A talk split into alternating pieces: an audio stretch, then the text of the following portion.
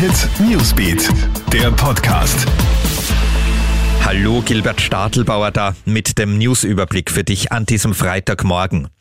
Ja, neue Lockdown-Gerüchte gehen in Österreich um. Gleich nach Weihnachten, schon am Stefanitag, also dem 26. Dezember, könnte das Land wieder zusperren, heißt es jetzt. Heute Nachmittag werden sich Regierung, Landeshauptleute und Experten dazu in einer Videoschaltung beraten.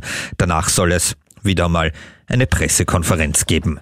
Ab 27. bzw. 28. Dezember wird in Österreich geimpft. Wenn alles nach Plan geht, sollte am Montag die EU-Zulassung des Corona-Impfstoffs erfolgen, soll EU-weit am 27. Dezember mit dem Impfen begonnen werden.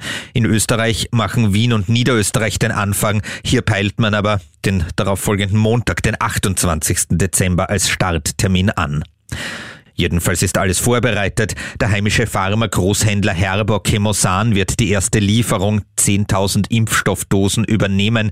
Der Impfstoff muss ja bei minus 70 Grad gelagert werden. So ist er sechs Monate haltbar. Sobald der Stoff zu den Impfstellen transportiert wird, öffnet sich dann ein Zeitfenster von fünf Tagen, in denen er bei normalen Kühlschranktemperaturen gelagert und verimpft werden kann.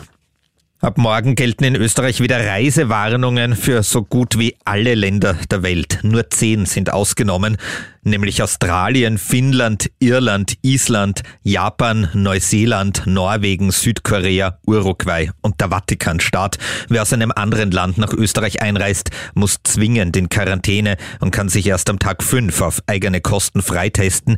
Ausnahmen gibt es etwa für Pendler, aber auch für Menschen, die wegen einer Fernbeziehung regelmäßig über die Grenze reisen, nicht aber für Familienbesuche. So soll der Grenzverkehr über die Feiertage so gering wie möglich gehalten werden. Und Robert Lewandowski vom FC Bayern ist Weltfußballer des Jahres. Der Pole hat am Abend diese Auszeichnung zum ersten Mal erhalten. Er hat die Wahl vor den Dauersiegern der letzten Jahre, Lionel Messi und Cristiano Ronaldo, gewonnen. Trainer des Jahres wurde Liverpools Jürgen Klopp. Fußballerin des Jahres Lucy Bronze von Manchester City. Das war unser aktueller Newsbeat Podcast.